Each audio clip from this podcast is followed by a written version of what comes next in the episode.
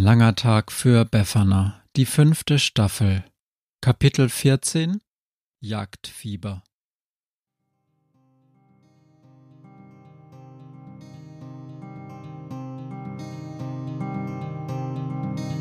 Wenn der Wind einsam durch die Straßen fegt, wenn die kalte Nacht sich auf die Häuser legt, wenn in Fenstern Weihnachtsschmuck ins Dunkel scheint, dann sind Befana und ihre Maus nicht weit. Wenn die Turmuhr Mitternacht geschlagen hat, stürzt die Hexe sich mit dem Geschenkesack auf nem Besen mutig in die Nacht hinab zu den Wesen, die ansonsten niemand mag. Weihnachtshexe Befana ist für alle Monster da, alle Ratten, Kakerlaken, Geister, Spinnen, Feuer, Drachen, alle unsichtbaren Ungeheuer, Zauberzeitmaschinenbauer freuen sich schon das ganze Jahr auf den Winterwind, denn der bringt deine Weihnachtshexe namens Befana. Als die junge Hexe und ihr Hund das graue Haus im Wald erreichen, herrscht dort hektische Betriebsamkeit. Eine Vogelscheuche weist sie an, sich neben einen Feldstein zu hocken, der gegenüber der Haustür die Grenze zum dichten Wald markiert. Irgendwann eilt Mino an ihnen vorbei. Eine Jagd, jubelt er, endlich wieder eine Jagd. Bin ich zu spät? Ruft Befana ihm noch hinterher, aber er ist da bereits verschwunden. Auch Sami lässt sich anstecken, seine Schwanzspitze zeigt in die Höhe, seine Ohren sind gespitzt, immer wieder bleckt er seine Zähne. Weißt du, was hier gespielt wird? fragt Befana. Eine Jagd, bellt Sami aufgeregt. Das wird eine ganz besondere Nacht. Aber was ist mit meiner Prüfung? Fragt Befana ein wenig enttäuscht. Eigentlich ist es ja so, niemand mag Prüfungen, auch Befana nicht. Vor manchen Prüfungen in der Schule hat sie sogar richtig Muffensausen. Aber für eine Prüfung beim Krampus fühlt sie sich bereit. Sie hat in so kurzer Zeit schon so viel gelernt, zuletzt auch mit Hilfe von Mino. Natürlich ist sie keine richtig gute Hexe, aber schon so gut, wie man es eben sein kann nach wenigen Tagen des Unterrichts beim Krampus. Da ist sie ja, ruft der Krampus, er steht an der Tür. Gut, dass du Sami mitgebracht hast, er wird uns nützlich sein. Dann marschiert er los. Worauf wartet ihr? Die ganze Mannschaft hat sich auf dem Hügel hinter dem Haus versammelt. Brennende Fackeln säumen den Weg zum Treffpunkt. Dort stehen der Krampus und Mino, umringt von mehreren Vogelscheuchen, einem Zombie, einem Wolf und einer Handvoll gedrungener, spinnenhafter Wesen. Der Wolf knurrt einmal drohend, als er Sami bemerkt, doch dann hebt der Krampus seinen Arm und die ganze Gesellschaft verstummt. Freunde, ruft der Krampus feierlich. Mino hat in der Morgendämmerung einen Nachtschrat gesichtet. Ein Murmeln erhebt sich. Befana kann nicht sagen, ob es ein anerkennendes oder furchtsames Murmeln ist. Jedenfalls scheint es eine große Sache zu sein, denn Krampus, der seinem Sohn kaum bis zur Schulter reicht, schlägt ihm anerkennend auf den Rücken. Ihr wisst, was das bedeutet, ruft er. Wir haben heute Nacht die einzigartige Gelegenheit, einen Nachtschrat zu fangen. Der Krampus beugt sich nach vorne, senkt die Stimme und die Umstehenden müssen nah an ihn herantreten, um ihn zu verstehen. Wenn der Nachtschrat in der Morgendämmerung sein Loch verlassen hat, dann kehrt er spätestens am Ende dieser Nacht in die Erde zurück. Bis dahin müssen wir ihn finden, oder die Gelegenheit ist für lange Zeit vorüber. Was ist ein Nachtschrat? flüstert Befana Sami zu. Und warum ist die Gelegenheit dann vorüber? Doch statt Sami antwortet Mino, indem er sich an die gesamte Gruppe wendet. Nachtschrate leben jahrelang im Waldboden und nur in einer Nacht, alle zehn bis fünfzehn Jahre graben sie sich aus und gehen auf die Jagd. Was jagen sie denn? fragt Befana. Hauptsächlich Winterschläfer, sagt Mino. Tiere, die in ihren Höhlen, Löchern und Verstecken Winterruhe halten. Und Müll, sagt der Krampus.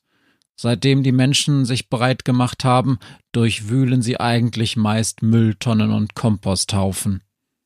Okay, sagt Befana. Und warum jagen wir sie dann? Nachtschrate sind perfekte Botentiere, sagt Mino.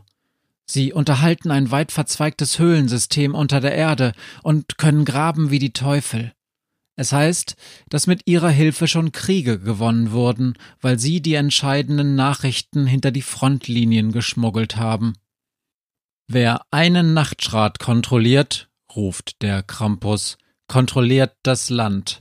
Wer ein Dutzend Nachtschrate kontrolliert, kontrolliert die Welt. So lautet das Sprichwort. Wie wär's denn mal mit keinen Krieg führen und einfach mal anrufen, statt unterirdische Spione zu schicken? Fragt Befana, und der Krampus lacht.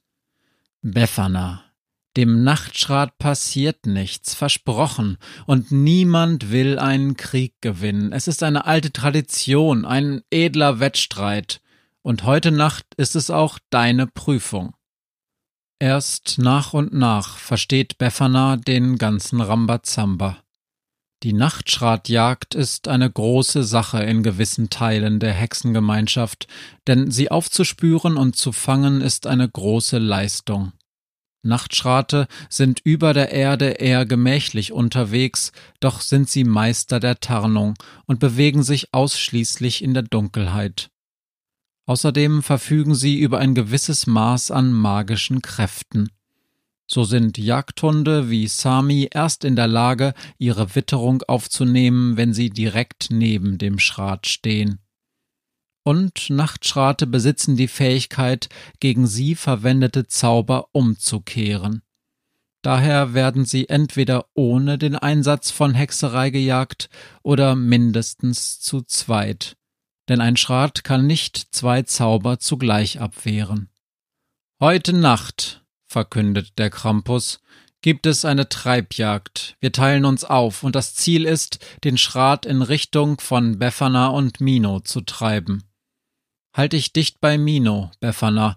Er hat schon eine Jagd als Treiber mitgemacht. Und er kennt die alten Jagdberichte. Trotzdem.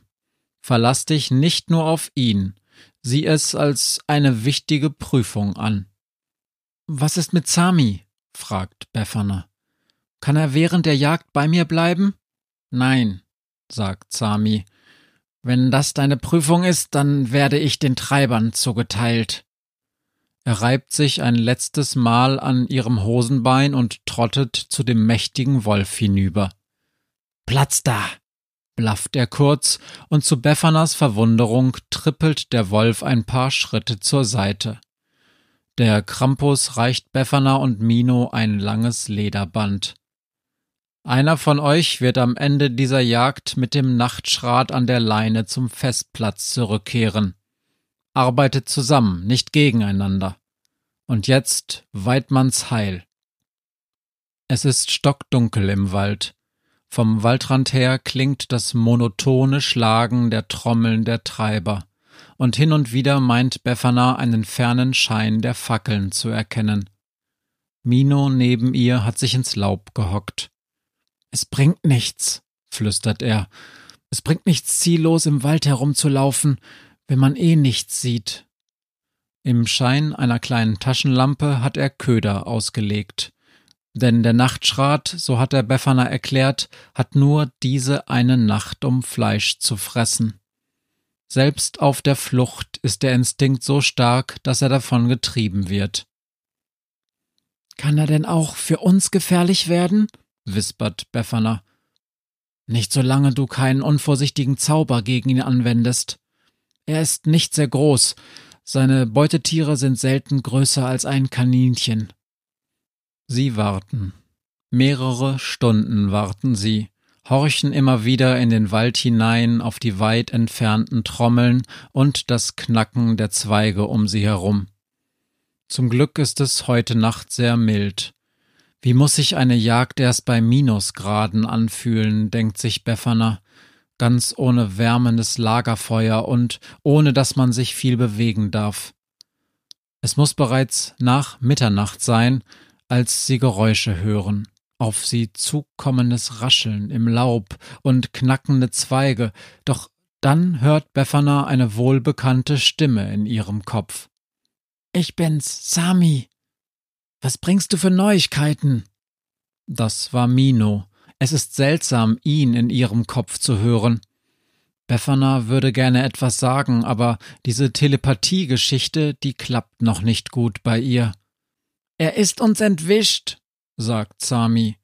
Wir haben versucht, ihn einzukesseln und dann gezielt in eure Richtung entkommen zu lassen, aber der Kessel war leer. Und was jetzt? Befana flüstert so leise, wie sie nur kann.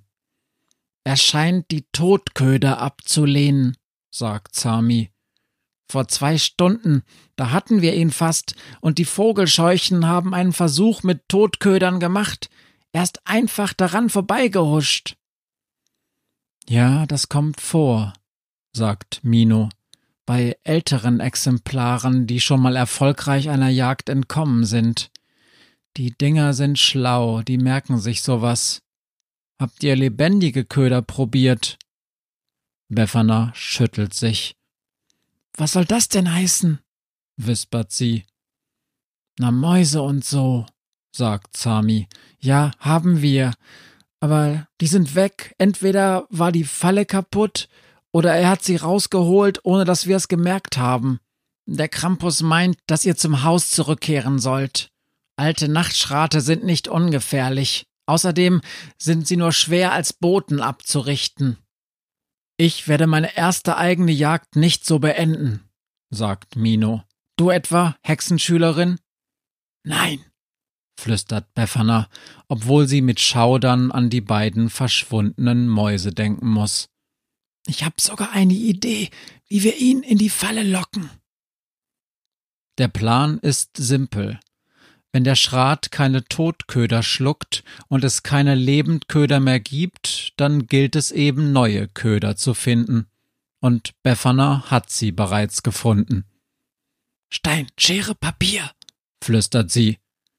Wer gewinnt, spielt den Köder. Wirklich schlau, ruft Mino in ihrem Kopf. Und der andere muss nur dafür sorgen, dass das Biest an der Leine hängt, bevor es zugeschnappt hat. Seid ihr wahnsinnig? telepathiert Sami, doch Mino ist bereits an seinem Ohr. Wir flüstern Sami unsere Wahl zu, dann kann's kein Schummeln geben, ich fang an. Als Befana an der Reihe ist und Sami ein Stein zuflüstert, ist es eine Weile lang totenstill. Dann hört sie ein Befana in ihrem Kopf. Mino hatte Schere. Die Sache ist knifflig. Das Verwandeln einer Person in ein Tier ist nicht ganz ohne, aber das größere Problem ist, dass eine verwandelte Hexe nicht zaubern kann. Zumindest ginge das über Minos und Beffanas Fähigkeiten hinaus. Befana ist also wehrlos, sobald sie der Köder ist. Was soll's denn sein, Befana? Maus, sagt sie und schluckt. Es wird ernst. Mino macht kurzen Prozess und Befana schließt bei seinem Zauberspruch die Augen. Befana! hört sie Sami bellen. Sei doch leiser! zischt sie ihn an, und als sie ihre Augen öffnet, erkennt sie in der Dunkelheit, wie der Sami-Schatten wild um sie herumspringt und die Zähne fletscht. Es hat nicht funktioniert, sie hat nach wie vor menschliche Gestalt. Dafür ist Mino verschwunden. Gönnt dieser Mistkerl mir nicht mal dieses bisschen Spaß? denkt sie noch, als sie es in ein paar Metern Entfernung zischen hört. Sami bellt. Mino, Der Schrat hat den Zauber gegen ihn gerichtet. Ich rieche ihn. Der Nachtschrat ist ganz nah und Mino ist in Gefahr. Hellste Sonne, heißer Stern, denkt Befana und kneift die Augen zu, so geblendet ist sie vom Licht ihres Zaubers.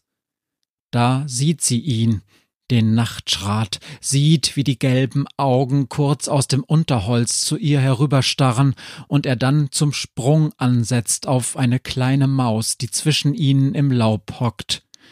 Irgendetwas fiebst in Beffanas Kopf, doch sie wischt es weg und handelt wie in Trance. Zauber gegen ihn gerichtet, schreit es in ihr. Er kehrt die Zauber um. Die Spielplatzgeschichte, erinnerst du dich? Das ist es. Sorry, Sami, ruft Befana, doch sie hat es stumm gemacht, direkt in seinem Kopf. Dann schleudert sie mit einer unsichtbaren Kraft den kleinen Hund hoch durch die Luft direkt auf den Nachtschrat. Du schlaue Hexe! fiebst es in ihrem Kopf, und dann liegt Sami völlig benommen auf dem ausgenockten Schrat. Die Ankunft auf dem Festplatz ist ein regelrechter Triumphzug. Den grummelnden Schrat an der Leine werden Befana Mino und der immer noch leicht wackelige Sami von den Treibern empfangen. Sie hat den Spitz als Wurfgeschoss verwendet, erklärt Mino seinem Vater, der Befana anerkennend auf die Schulter klopft. Indirekter Zauber, lobt der Krampus, ich sag ja, ich mag deinen Stil, Befana. Und du, Mino, hast wirklich Glück gehabt. Es war ein Anfängerfehler. Du hättest erst Sami losschicken müssen, um den Zauberort abzusichern. Ja, Vater, sagt Mino mit gesenktem Kopf. Bring den Schrat in den Keller, sagt der Krampus streng. Und jetzt wird gefeiert. Es wird eine lange Nacht und Befana kehrt zusammen mit Sami erst kurz vor dem Morgengrauen zurück nach Hause. Im Bus begegnet sie bereits den ersten Pendlern, die zur Arbeit fahren. Ihr Kopf ist voller wirrer Gedanken, voller Stimmen und Gesänge, als sie schließlich in ihr Zimmer schlüpft und die Doppelgänger Befana weckt. Wie war deine Prüfung? fragt Esmeralda schlaftrunken, und Befana hebt nur einen Daumen in die Luft. Kindchen, du musst in einer Stunde wieder raus, murmelt Esmeralda. Wir müssen wirklich etwas an deinem Schlafrhythmus ändern. Das hältst du ja nicht lange aus. Befana sinkt auf ihr Bett und zuckt mit den Schultern. Nein, warte, steh auf, flüstert Esmeralda. Schnapp dir Sami, geh runter in meine Wohnung und schlaf dich aus. Ich regel das mit der Schule. Befana will protestieren, aber eigentlich ist sie viel zu müde dazu und viel zu dankbar für die Aussicht auf einige Stunden Schlaf und tatsächlich. Doppelgänger Befana macht ihre Sache wirklich gut. Niemand, weder Anil noch die Lehrerinnen bemerken etwas, nur zu dem Treffen mit Jessie taucht niemand auf, weil Esmeralda alias Befana längst wieder im Bus nach Hause sitzt und als die echte Befana nachmittags in Esmeraldas Wasserbett aufwacht, ist das ihr allererster Gedanke. Oh nein, Potzblitz.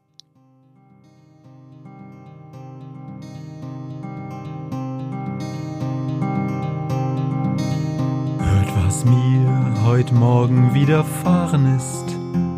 Eine Krähe sitzt auf meinem Fenstersims und sie krächzt von Weihnachtshexe Befana, die sie hoch am Himmel fliegen sah.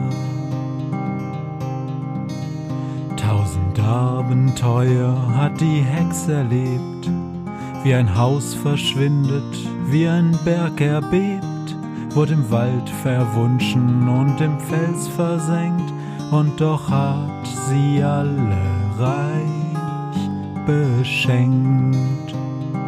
Weihnachtshexe Befana ist für alle Monster da, alle Ratten, Kakerlaken, Geister, Spinnen, Feuer, Drachen, alle unsichtbaren Ungeheuer, Zauberzeitmaschinenbauer freuen sich schon das ganze Jahr auf den Winterwind, denn der bringt eine Weihnachtshexe namens Pfeffernah.